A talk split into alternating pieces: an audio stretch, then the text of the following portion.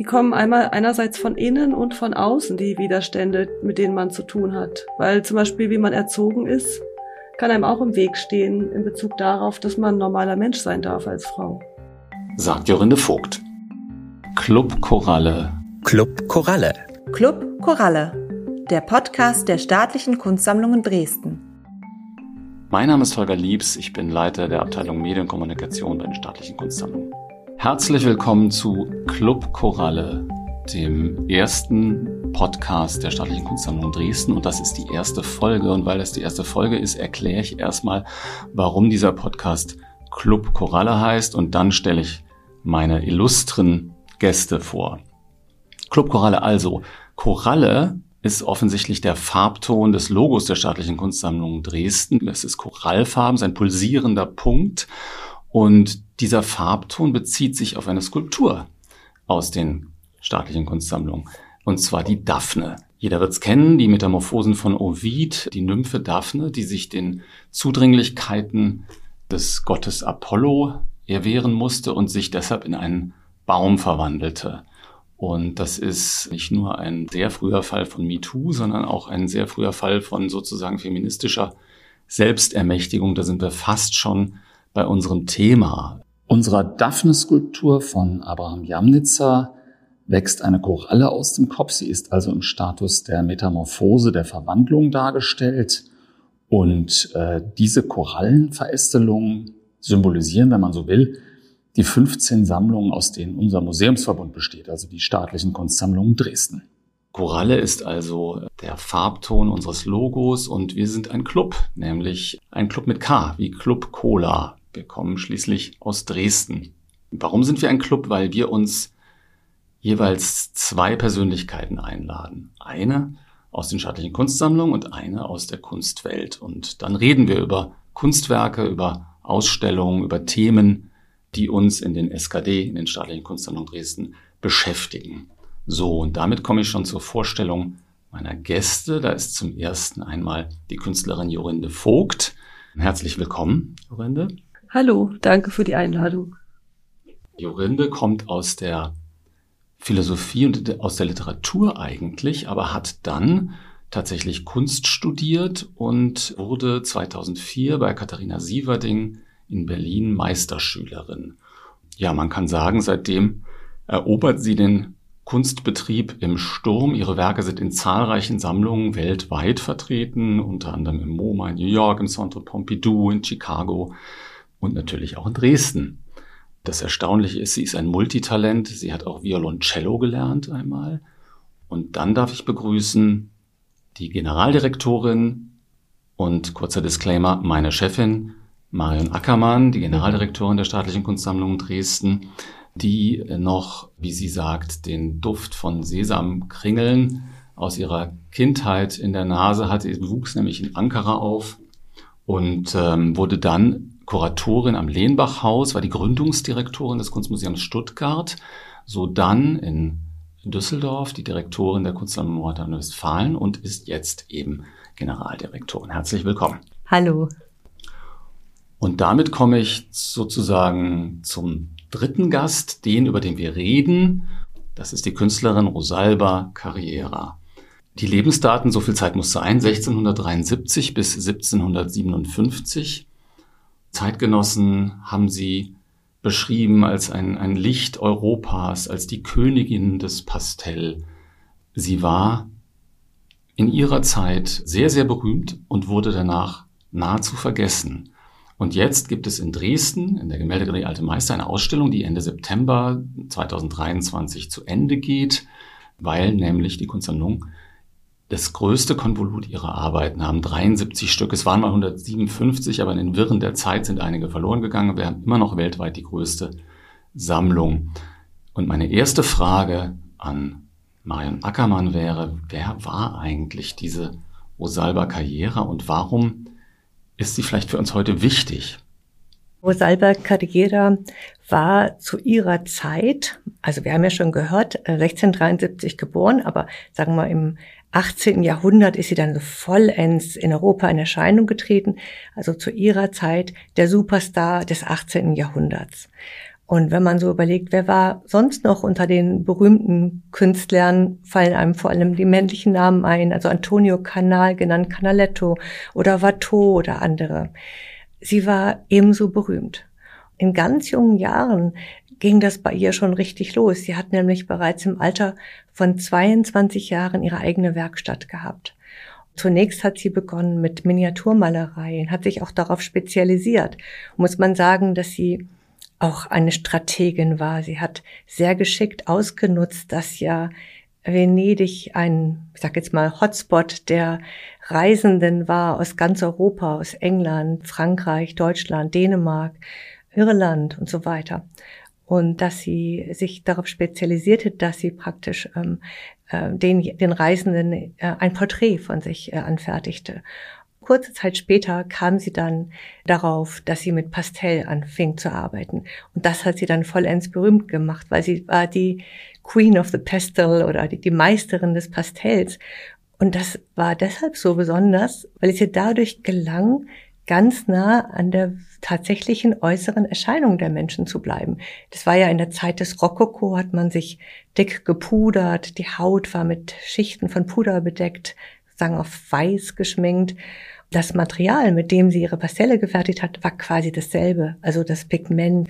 Und dadurch wirkte es viel, viel näher an, an der Lebendigkeit des Gesichts als zum Beispiel bei den glatten Oberflächen der Ölmalerei.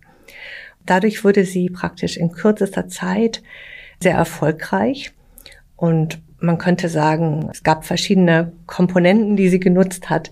Sie hatte ein internationales Netzwerk, auch sehr viele männliche Adlige, die sie beraten haben, ja auch wirklich Tipps gegeben haben, sie mit anderen in Kontakt gebracht hat. Sie war eine Unternehmerin. Sie hat mehrere Personen voll mitfinanziert und ist sehr, sehr reich geworden. Da sind schon eine Menge Themen jetzt angeschnitten, über die wir noch reden müssen. Ich würde mir jetzt einfach mal rauspicken, das Thema des Pastells, also der Technik, die ja im Grunde Rosalba Carrera wieder zu nicht alten Ehren, sondern überhaupt zu Ehren geführt hat. Es war ja damals eine vernachlässigte Technik, kann man ja mindestens sagen. Jorinde, was mich fasziniert, ist sozusagen die Parallelität deines beruflichen Weges, denn du hast sozusagen auch eine Technik gewählt, nämlich die Zeichnung eigentlich in Form von Notaten, Partituren am Anfang, illustrierten Denkmodellen. Illustration ist sicherlich der falsche Begriff. Jedenfalls etwas, womit es nicht selbstverständlich ist, dass man damit in der Kunstwelt reüssiert. Du hast es mal Abschreiben der Realität genannt, ja. Aber es waren ja sehr, sehr komplexe Marion Ackermann hat gesagt, es ist eine Konzeptkünstlerin gewesen. Es waren ja sehr komplexe Bilder, die du geschaffen hast. Und meine Frage wäre, um vielleicht auch ein bisschen um Rosalba Carrera besser zu verstehen, wie bist du da drauf gekommen? Wie hast du, wie hast du dir das ausgerechnet ausgewählt und wie ist das dann gekommen, dass du damit so äh, erfolgreich wurdest, im Rückspiegel gesehen? Auf das Pastell bin ich eigentlich gekommen, ich habe vorher auch vieles andere probiert. Und Pastell habe ich auch weitgehend beibehalten bis heute. Man kann da mit malen, ohne dass man einen Pinsel benutzen muss. Das heißt, man hat kein Duktus. Und man kann Farbtöne unglaublich fein miteinander vermischen. Das Erscheinungsbild dieses Farbauftrag ist wie Haut. Es hat was unfassbar Sensibles und Einladendes, das anzuschauen. Und für die Bereiche in meiner Arbeit, die sich auf Dinge bezogen wie innere Stimmungen oder die Atmosphäre von etwas, fand ich diese Farbe sehr, also diese Art der Technik sehr geeignet. Und es ließ sich auch sehr gut kombinieren mit diesen Tintenlinien, die ich benutze und auch Bleistift und auch Vergoldung. Das ist sehr interessant und ich glaube, damit hast du auch erklärt, warum, warum Rosalba, die Kunsthistoriker nennen sie immer nur Rosalba mit Vornamen. Dann ist so eine unmittelbare Nähe auch suggeriert damit, ne? ich und Rosalba, warum sie so erfolgreich wurde. Dennoch hat es vielleicht auch damit zu tun, dass man die Person viel stärker ja weich zeichnen kann oder viel milder porträtiert als mit einer anderen Technik der Fall wäre, frage ich jetzt mal ganz naiv. Auf jeden Fall. Das sieht aus, einfach weich gezeichnet aus. Alles ähm, verbindet sich zu einem homogenen Ganzen. Diesen Effekt kennt man ja auch aus der Fotografie am Anfang von diesen Abbildungen von Stars, auch in den Filmen, da wurde ja richtig noch äh, Vaseline auf die Linse geschmiert, um genau diesen Effekt zu erzielen. Ja, das erklärt ihren Erfolg auch. Sie ist ja in vier Akademien aufgenommen worden. Sie hat aber auch wahnsinnig gut genetzwerkt. Jetzt war ja Venedig eine Stadt damals, wo die Zeitgenossen beschrieben haben, also dass die hätte hellere Öllampen als alle anderen europäischen Städte. Dann, wenn es damals schon Städterankings gegeben hätte, wäre die immer ganz oben gelandet, weil es gab über 200 Cafés, es gab über 100 Casinos in der ersten Hälfte des 18. Jahrhunderts. Die Frage ist sozusagen, ist das eine Umgebung gewesen, die es begünstigt hat, dass jemand wie Rosalba Carriera, die ja nicht bei einem Vater gelernt hat, von der man sagt, dass sie Autodidaktin war, die einfach mit einem unglaublichen Talent gesegnet war, aber jetzt nicht unmittelbar in eine Umgebung reingewachsen ist, die familiär, die sie begünstigt hat, dass sie sich dort durchsetzen konnte. Vielleicht erstmal, Frau Ackermann, hilft sowas, so ein Netzwerkkontext, so ein städtischer Kontext, hat er damals geholfen? Ja, unbedingt. Es gibt ja auch einen unmittelbaren Zusammenhang zwischen manchen Städten, aus denen wirklich auch äh, besonders viele Künstlerinnen auch schon in früheren Jahrhunderten hervorgingen und diesem doch eher freiheitlichen städtischen Ambiente. Also Bologna war zum Beispiel auch noch in Zeiten davor äh, so ein Ort, wo, wo viele Künstlerinnen überhaupt sich erst entfalten konnten. Und Venedig, ja, war, wie Sie es gesagt haben, durch die Kaffeekultur und dass Frauen sich im Unterschied zu Paris und London, wo das längst nicht so ausgeprägt war, viel freier öffentlich zeigen konnten. Aber natürlich auch das Thema der Maske, Maskerade, äh, nicht nur im Karneval eine große Rolle gespielt hat, überhaupt alle Formen der öffentlichen Repräsentanz und übrigens auch nicht nur für Adlige, aber eben gerade auch die Adligen, auch die konnten sich frei bewegen. Das wird ja in Reiseberichten als immer sehr ungewöhnlich hervorgehoben. Natürlich hilft das. Und bei Rosalba Carriera ist es so, dass sie ja, sagen wir, auch ein sehr ungewöhnliches Frauenbild für sich selbst ähm, herausgearbeitet hat. Sie hat ja auch bewusst beschlossen, nicht zu heiraten. Aber sie war, glaube ich, umgeben von, von ganz vielen Menschen. Sie hat diese Werkstatt gehabt, die nur von Frauen betrieben wurde, mit Mutter, zwei Schwestern, Schülerinnen, also eine richtig große Struktur sie war eigentlich im Zentrum meiner Gesellschaft und von daher war es auch nicht mehr so eine Notwendigkeit zu heiraten. Also es war eine ganz bewusste Entscheidung und auch das war sogar für das freiheitliche Venedig ungewöhnlich.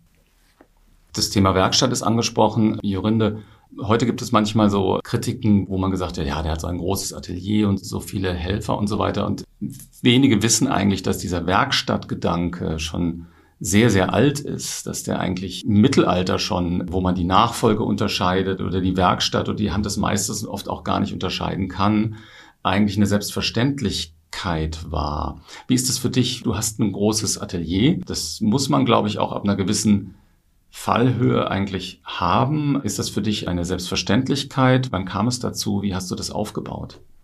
Also tatsächlich ist es ja so, dass man als Künstler die Dinge oder ich in meinem Fall eben selber mache. Ein Atelier ist eine Werkstatt. Und es geht darum, um die Verarbeitung von Materialien.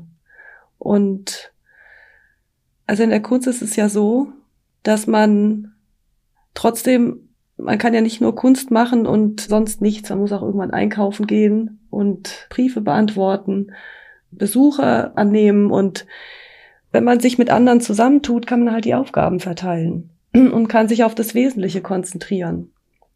Und so ist das bei mir eigentlich entstanden, dass von dem allerersten Geld, was ich übrig hatte, das sofort investiert habe in die Arbeitskraft von jemand, der mir hilft. Also als erstes jemand, der die ganze E-Mail-Sache übernimmt. das ist das, was am allermeisten Zeit frisst im Leben. Und das ist total gefährlich für mich, weil ich kann nur arbeiten direkt an der Sache. Und da ist Zeit das kostbar, was es gibt, weil das alles Prozesse sind, die einfach sehr lange dauern. Ganz im Unterschied zu dem, wie sonst Dinge dauern heutzutage. Und man muss sich diese Zeit richtig erobern, dass man das machen darf, ohne unterbrochen zu werden. Und es kommen natürlich, sobald man dann mit anderen zusammenarbeitet, Partnern außerhalb des Studios für Ausstellungen, kommen natürlich organisatorische Dinge dazu und logistische Fragen. Und so aus diesen Gründen entsteht dann irgendwann ein Team. Vor allem, wenn man auch diese Projekte auch viele gleichzeitig macht, braucht man halt Leute, die das abwickeln. Aber es sind nicht wie bei Rosalba Karriere ausschließlich weibliche äh, Mitarbeiterinnen. Die Mutter, zwei Schwestern und so, das war ja sehr familiär. Hört sich toll an. Nee, bei mir ist das nicht meine Mutter und meine Schwestern. Zeitweise waren wir auch mal rein weiblich. Das war aber, ist so gekommen. Und dann sind wir wieder gemischt. Ja. Du kanntest sie tatsächlich vor diesem Anlass jetzt nicht, die Rosalba-Karriere, oder? Nee. Das ist ja ganz faszinierend, dass sie eigentlich vergessen war, obwohl sie der Kronprinz Friedrich August, der spätere Urfürst August III., so exzessiv gesammelt hatte und es ja seit dem 18. Jahrhundert schon ein Pastellkabinett in Dresden gegeben hat. Aber sie war nahezu unbekannt. Es wäre ja interessant gewesen, wenn man sozusagen so eine Gestalt gekannt hätte, die eigentlich auch einem gezeigt hat, man konnte das irgendwie schaffen aus eigener Kraft. Ne? Wie kann man das eigentlich im Nachhinein recherchieren, wie so ein Prozess des Vergessenwerdens entstanden ist. Weil es ist ja doch erstaunlich, weil es gibt jetzt auch Überlieferungen von früher, von Dingen, die ähm, eigentlich in ihrer Relevanz abgelöst wurden, aber bleiben weiterhin wichtige Beispiele aus der Zeit. Und das ist ja in ihrem Fall also total zutreffend. Und das liegt ja an den Leuten, die die Geschichte schreiben, die sich entscheiden, das nicht weiter mit aufzunehmen? Ja, das ist eine interessante Frage. Vielleicht wissen Sie was dazu. Ich kann selber nur spekulieren, weil ich meine, wir reden von einem galanten Zeitalter des Rokoko. Als die Moderne begann, sozusagen Ende des 18., Anfang des 19. Jahrhunderts, hat sich die Welt gedreht im Grunde. Und es könnte damit zu tun haben, Frau Ackermann. Was, was meinen Sie? So jemand wie Watteau und andere Künstler sind ja auch noch sehr stark im Bewusstsein. Bei vielen Künstlerinnen hat es damit zu tun, dass sie zu Lebzeiten nicht dokumentiert worden sind. Also es gab keine Werkverzeichnisse, es gab keine Biografien. Das ist aber anders bei Rosalba Carriera. Sie hat zwei Jahre vor ihrem Tod hat ein unbekannter Abt eine Biografie über sie geschrieben. Und es sind auch sehr, sehr viele Werke eben verzeichnet. Nicht nur dadurch, dass er in Dresden so viel hatte und immer noch hat, trotz Kriegsverlusten, sondern im Unterschied zu vielen anderen Künstlerinnen, sozusagen der alten Meister, hat man hier relativ viel Überlieferung gehabt. Und trotzdem ist sie wie kaum eine andere durchs Raster gefallen, Meines Erachtens hat es auch mit dem 20. Jahrhundert zu tun und einem unbewussten Unterdrücken äh, weiblicher Positionen. Wenn man nur denkt an die Kunstgeschichtsschreibung noch der 50er Jahre des 20. Jahrhunderts, wo eigentlich Künstlerinnen auch der Moderne gar nicht vorkommen. Also es gab immer noch Museumsdirektoren, die haben den Frauen die künstlerische Begabung und das Genie abgesprochen. Also ich glaube schon, dass dieses 20. Jahrhundert in dieser Hinsicht viel, viel unterdrückt hat, und zwar in der 50er, 60er Jahren. Vorher, in den 20er, 30er Jahren, gab es ja eine florierende Moderne. Auch diese Positionen sind dann ja später in Vergessenheit geraten. Und bei den alten Meisterinnen ist es so, dass man sehr häufig keine Quellen mehr hat, keine Belege für die Zuschreibungen. Also wir haben ja schon über das Werkstattphänomen gesprochen. Sehr häufig wurden die Künstlerinnen von ihren Vätern ausgebildet. Und dann gab es das, was die Kunsthistoriker Händescheidung nennen. Also ist es jetzt von welcher Hand? Ist es vom Vater oder von der Tochter? Und da hat man die Töchter oft nicht ernst genommen. Deshalb sind die durchs Raster gefallen. Und bei Rosalba Cadejeda, die ja möglicherweise sogar Autodidaktin war, wo man gar nichts weiß über den Ausbildungshintergrund nur sehr wenig, ist es wirklich sehr unerklärlich, eben weil sie so wahnsinnig berühmt war zu ihrer Zeit. Sie war ja immer ausgestellt im Pastellkabinett und sie war wahnsinnig gut dokumentiert, dass man, dass man gesagt hat, okay, das sind Auftragsporträts einer bestimmten höfischen Schicht gewesen. Und wenn diese höfische Schicht nicht mehr so bedeutend ist oder wenn sie nicht existiert, und wenn dann natürlich eine neue Technik hinzukommt, also die Fotografie als beherrschende Porträttechnik, hat das auch einen Faktor gespielt, dass man eben diese wahnsinnig sensiblen, feinfühligen, zarten Porträts auf einmal als etwas betrachtet hat, was einem vielleicht männlichen Konzept von Meisterschaft, also wo man jetzt nicht Auftragsarbeiten ausführt, sondern irgendwas anderes macht, äh, entgegensteht oder bin ich da auf dem Holzweg? Ich stelle mir ja immer vor, die Situation, aus der die da kommt, das ist so ähnlich wie wenn man heute durch Istanbul geht und überall sind noch diese kleinen Handwerksbetriebe. Alles ist eigentlich so ein, es gibt nichts industriell gefertigtes. Es ist alles, wird in den Spezialgebieten von irgendwelchen Persönlichkeiten hergestellt. Und die sind gut oder besonders gut, die Leute, die das machen. Und sind auch gleichzeitig auf eine Art Erfinder. Also die entwickeln ja ihr, was die tun, weiter. Ich glaube, was ähnliches hat sie auch gemacht, von dieser Miniaturmalerei zunächst, dann dieses Format des Porträts auf so eine Art zu entwickeln, auch mit diesem Vertriebssystem, ist natürlich einfach eine Weiterentwicklung von etwas, auch was es schon gab. Aber sie hatte auch in der Zeit diese, oder ist die, die diese Möglichkeiten eben entdeckt hat oder wahrgenommen hat, durch diese internationale Reiselustigkeit. Das ist einfach eine Chance, die sie ergriffen hat. Es gab so eine ganz äh, extreme so lokale Identität auch anscheinend, die vielleicht auch eine Reiseangst. Das gibt bei vielen Künstlern, aber vielleicht auch bei vielen Menschen, weiß nicht. Und dann ist es natürlich einfach das Genre, ne? Wenn das so explizit Porträt, Porträt ist, kippt das natürlich auch leicht in so ein rein handwerkliche Annahme vielleicht über die Kunst und wird dann vielleicht auch aus dem Grund, heute verstehen wir das eigentlich als eine konzeptionelle Arbeit und vielleicht hat man das zwischendurch nicht so verstanden, sondern als einen rein angewandten Bereich und so ähnlich wie man jetzt auch nicht über berühmte Bühnenbildnerinnen redet, ist das vielleicht sozusagen in der Zuteilung des Genres so leicht verrutscht ich würde da auch nochmal gerne ansetzen an dieser Frage der konzeptuellen Arbeit. Sie hat ja das meistens sehr ähnliche Formate. Das hing eben auch von dem Papier ab, was verfügbar war. Aber innerhalb dieser Formate, innerhalb dieser ja fast äh, seriellen Form von Auffassung von Porträt, entwickelt sie aber im Lauf ihres Lebens sagen noch viel mehr Codes von, wie eigentlich gerade die Frauen dargestellt werden. Man kann erkennen, dass zunehmend die autarke Persönlichkeit in ihren Individualitäten zum Vorschein kommt. Die Tänzerin wird gezeigt, die, die Musikerin in ihren Talenten. Und ich glaube, erst jetzt, auch mir ist es auch erst jetzt durch diese Ausstellung möglich geworden, das mal so fein differenziert überhaupt wahrzunehmen und auch zu sehen, worin diese größte Meisterschaft jenseits auch des Handwerklichen bei ihr besteht.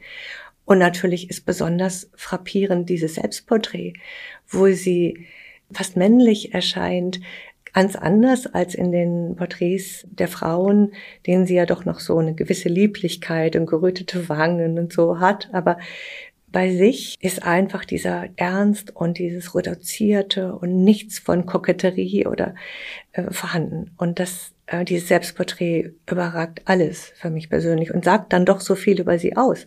Und dass sie extrem reflektiert war, ob ihre eigenen Rolle, das kann man sogar auch an den überlieferten Quellen ablesen. Also sie hat ja auch Tagebuch geführt und wenn die auf dieser Paris-Reise analysiert sie auch ihren, ihre Belastung und ihre Arbeitsbelastung in der Zeit. Aber sie hat auch sich damit beschäftigt mit einer theoretischen Schrift ihrer Zeit über das weibliche Geschlecht und möchte, dass das übersetzt wird. Und es wäre zu viel, sie als Feministin zu bezeichnen, aber sie ist sicher in vielerlei Hinsicht geeignet, zu einem Role Model für, für eine feministische Bewegung zu werden. Und das ist natürlich schon etwas, was sehr spezifisch ist und also was weit über dieses Handwerkliche hinausgeht. Man muss sich ja auch vorstellen, die Frau hat wahnsinnig viel gearbeitet. Also deren Realitätserfahrung, das war bestimmt extrem anstrengend. Die war die ganze Zeit in Bedingungen und gleichzeitig in Prozessen der Produktion.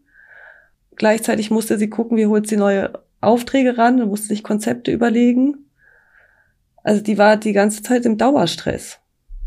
Siehst du dich da wieder, Jorinde? Du bist, ähm, ja, du bist ja wahnsinnig produktiv. Auch. Also jetzt, ich habe jetzt gerade nicht über mich gesprochen, aber ich weiß halt schon, was das heißt, in diesem Feld zu arbeiten. Da denkt man nicht darüber nach, lieblich erscheinen zu wollen. Darauf kommt man überhaupt nicht.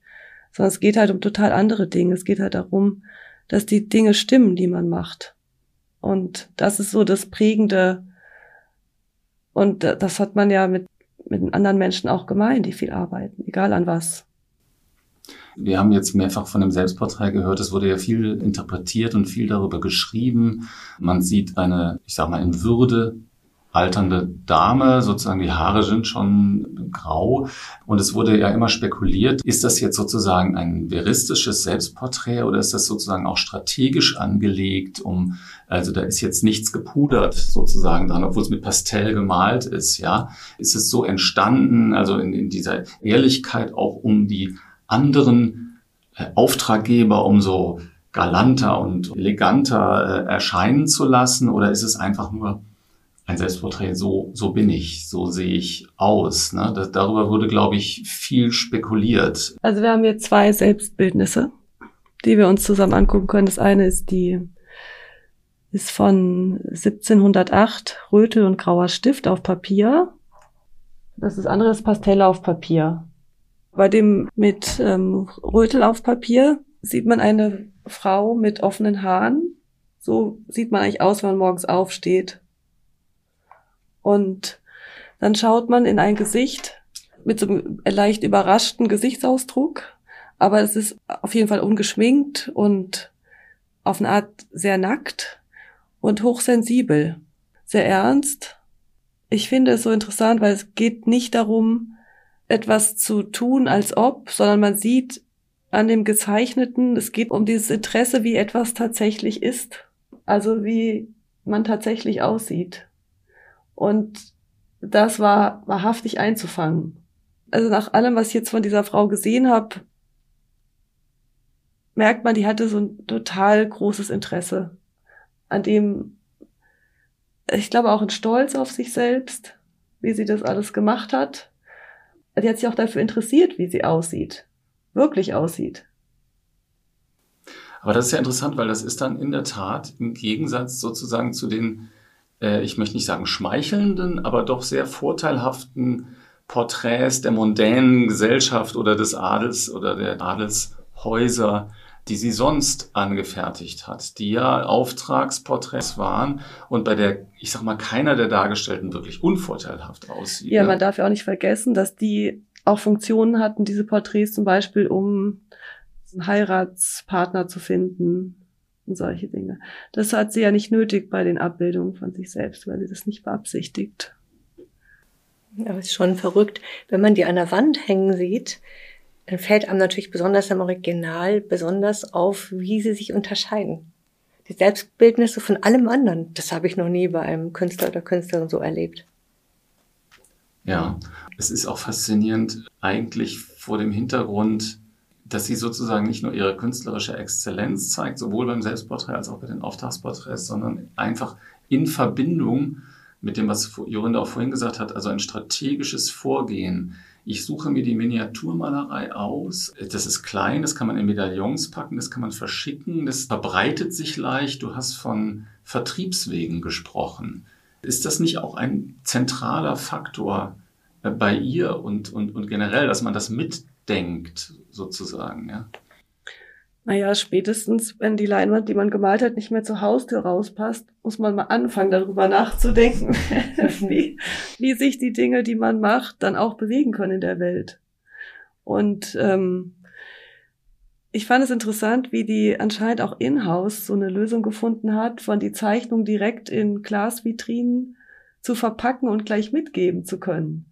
Das heißt, sie musste auch noch eine Schreinerei und eine Glaserei mit dran gehabt haben oder ein befreundetes Gewerk, mit dem sie das so dauerhaft ausführen konnte. Also sie hat ja am Ende nichts anderes gemacht als Lösungen gefunden. Das ist ja die Frage in der Kunst ständig, auch ganz pragmatisch, wie kriege ich das hin? Und wie löse ich das Problem? Und das hat sie halt besonders gut gemacht. Und das Problem ist unter Umständen auch ein Logistikproblem oder Natürlich, ein Vernetzungsproblem also, oder. Ja, und also wahrscheinlich das Vernetzungsproblem gab es gar nicht so stark, weil ihr das ja anscheinend wie entgegenschwappte, diese auch die Reiselust, die internationale. Und man kann sich das ja vorstellen, das ist ja anscheinend heute immer noch genauso das Thema, nur heute sind das Selfies. Und jeder macht von sich ein Selfie in Venedig. Ja. Und damals hat man halt ein Pastell von ihr haben müssen. Und ging bei ihr aus und ein, ja. Vielleicht nochmal, um auf dieses Thema des, des Female Empowerment zu kommen. Bei Rosalba schien das so zu sein, als ob sie da keine größeren Widerstände gehabt hätte und sehr früh schon ihr Talent erkannt worden sei. Wir können es letzten Endes nicht sagen. Aber wie ist es denn, und jetzt spreche ich Sie euch beide an, äh, in, in Ihrem, eurem Lebensweg gewesen? Gab es Strukturen, gegen die man anarbeiten musste? Gab es Widerstände? Gab es spöttische Kommentare? Gab es äh, Gegner? Wie kam dieses, wie hat sich dieses Empowerment sozusagen durchgesetzt? Die kommen einmal einerseits von innen und von außen, die Widerstände, mit denen man zu tun hat. Weil zum Beispiel, wie man erzogen ist, kann einem auch im Weg stehen in Bezug darauf, dass man ein normaler Mensch sein darf als Frau. Ich habe ein sehr starkes Gefühl dafür entwickelt, weil mich immer Dinge, die in diese Richtung gingen, in meiner Erziehung schon, genauso wie später im Erleben, auch als Heranwachsende besonders im Erleben der hessischen Umgebung damals, das hat mich unfassbar wütend gemacht. Und diese Wut war ein sehr guter, genauer Indikator, wenn es darum ging zu wissen, okay, hier muss das Gegenteil bewiesen werden. Das hat mich eigentlich immer geleitet bei allem, was ich gemacht habe. Und natürlich oft ist einem das passiert, dass man nur aufgrund seines angenommenen Geschlechts nicht das Gleiche zugesprochen bekommen hat. Und da bleibt dann auch nichts anderes übrig, als zu sagen, ganz schön dumm von euch, ihr werdet schon noch sehen, dass ihr euch getäuscht habt. Also ich bei mir sind es auch die inneren und die äußeren Bilder oder Projektionen, mit denen man ständig gerungen hat. Also wie du, Jorinde, gesagt hast, also natürlich die Erziehung, das äh, Role Model der eigenen Mutter ist extremst wichtig, noch in unserer Generation, in unserer Zeit. Ich hatte halt eine explizit feministische Mutter, die ja auch bewusst Deutschland verlassen hat, um in Ankara dann in dieser Freiheit der damaligen kemalistischen äh, Literatur- und Kunstszene einfach uns ganz anders groß zu ziehen und mir bewusst kein Kochen und kein Nähen und sagen Frauen Dinge beigebracht hat. Natürlich hat sie auch, sie ist Jahrgang 30 gewesen, ist noch im Nationalsozialismus Kind gewesen und hatte zum Beispiel so einen Bild des äh, sportlichen Körpers. Also, also sind so viele subtile Aspekte, die uns mitgegeben werden von den vorausgegangenen Generationen, die muss man ja auch erstmal analysieren. Und wenn man sich dann selbst in das Feld oder in das Kampffeld begibt, das hat mich immer erstaunt, mit wie viel Projektionen ich zu tun hatte, bis heute ja, auch bei Veränderung des Körpers, bei Schwangerschaft, wo es dann heißt, sie sehen eigentlich gar nicht aus wie ein Direktor. Also da könnte man, glaube ich, wir alle eine lange Liste aufzählen von Dingen, die merkwürdig sind, wo man denkt, das hat das noch zu suchen in dieser Zeit, ja, wo doch eigentlich alles selbstverständlich sein müsste. Gleichzeitig bin ich aber auch jetzt eine Generation, so nehme ich das zumindest wahr, im Unterschied zu dem, was meine Mutter erlebt hat, die auch gleichzeitig sich total freut, wenn Frauen zeigen, was sie machen. Also man wird ja auch extrem unterstützt letztendlich. Hm, das, das geht mir auch so. Das ist ja auch bei Rosalba Carriera so toll zu beobachten, wie sie selber dann jüngere Frauen ausgebildet hat. Zum Beispiel ähm, die 14-jährige Elisabetta Sartori hat sie dann zu sich genommen und sie gezielt auch als Künstlerin mit ausgebildet. Ähm, also ich versuche das jedenfalls ähm, für die mich umgebenden ähm, Kolleginnen, aber auch Künstlerinnen und so zu tun, wo ich kann. Und äh, macht mich froh, wenn ich sehe, wie es Früchte trägt. Ja, geht mir auch so mit meinen Studenten, vor allem. Und da sehe ich auch, dass da zwischen den Geschlechtern eigentlich in der Generation der Studenten und Studentinnen einfach überhaupt gar kein Unterschied besteht im Starten heutzutage. Also ist das gleiche Selbstbewusstsein äh, vorhanden. Ja, nur haben sie natürlich hm, immer noch, also das Bild der gläsernen Decke ist immer noch aktuell, würde ich sagen. Und äh, erst ab einem bestimmten Punkt wird es dann wirklich spürbar, dass es auch komplizierter werden kann. Aber wir können andererseits auch, ziehen wir auch strikter die Linien. Ja, und am wichtigsten ist dieses, sich zu klar zu machen, was einem vererbt worden ist und das zu hinterfragen. Weil das ist eigentlich in Bezug darauf das größte Gift, das einfach in unserer näheren Vergangenheit ein Bild über Frauen steckt, was einfach falsch ist. Das ist fast schon ein sehr, sehr schönes Schlusswort. Zumindest ist es auch etwas, wofür wir eigentlich Rosalba Karriere auch in, als ein leuchtendes Vorbild äh, nehmen können. Und es wäre ja toll, wenn sozusagen dieses sich vernetzwerken auch äh, selber ähm, das im Blick, was einem mitgegeben worden ist, sich durchsetzen gegenüber Strukturen in der nächsten Generation dazu führen könnte, dass dort mit einer größeren Selbstverständlichkeit man sich durchsetzen kann, auch als Frau, äh, auch als Künstlerin. Gibt es noch etwas, was euch, Ihnen, dir einfällt, was, was Sie, du schon immer über Rosalba Carrera sagen wolltet? Ich finde es einfach total wichtig, dass wir diese Werke wieder ausgraben. Kunstgeschichte spielt eine ganz große Rolle für die Gegenwart und für die nächsten Generationen. Und äh, es kann nicht sein, dass wir im Jahr 2023 immer noch am Anfang stehen, zum Beispiel gerade was die alten Meister betrifft. Und dann bei Rosalba Carriera sieht man eigentlich, deutlicher als bei vielen anderen Positionen, dass man die Originale sehen muss, weil sich Pastell nicht so gut abbilden lässt. Außerdem lässt sich Pastell nur sehr schwer transportieren. Also im Unterschied zu damals, wo ja Otto Salva extra ein mobiles Format gewählt hat, um es gleich mitgeben zu können, ist es heute so, dass die meisten Museen die Werke vom Leihverkehr ausgeschlossen haben. Das heißt, man muss reisen, man muss es sehen und dann erkennt man auch, wie sie, wie Jorinde das vorhin so toll beschrieben hat, wie sie eben diese, dieses, diesen gleichmäßige Wirkung des Pastells erzeugt, die wie Haut aussieht, aber dann auch wieder wahrscheinlich mit dem Pinselstiel der Rückseite hineinkratzt und, und Linien setzt und man ganz deutlich ihre persönliche Handschrift sieht. Und das muss man einfach entdecken und dann kriegt man auch so ein Zutrauen in die, in die Kraft der Kunst. Ja, man muss sich das vorstellen, jemand, der das den ganzen Tag macht, der kommt automatisch in diesen Punkt, dass er die Grenzen des Mediums austesten muss, weil es ist sonst einfach zu langweilig, immer das Gleiche zu machen. Und diese Könnerschaft, die sie hat, die kommt halt auch von diesem, das unglaublich oft gemacht haben. Also am Ende ist es ja nicht was, was einfach so da ist, sondern nur was, was auf unendlich viel Arbeit beruht. Ich frage mich die ganze Zeit noch, wie kam es eigentlich zu dieser Situation, dass die Mutter und die Schwestern diesen Familienbetrieb gegründet haben. Und was ist eigentlich mit dem Vater? Den muss es ja auch irgendwie gegeben haben. War der tot oder?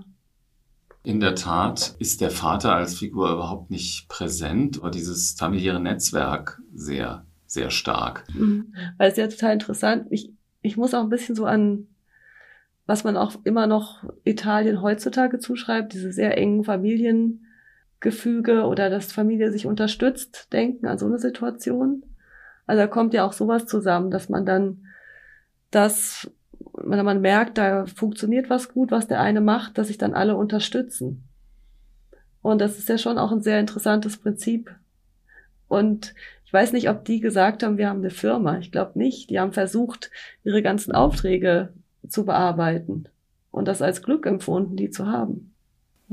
Wahrscheinlich hm, hat man auch oder haben die Schwestern diese Kunst, diese, die haben ja auch mit unterstützt und so wie Assistentinnen, das als gar nicht so großen Unterschied zu bestimmten handwerklichen Prozessen gesehen.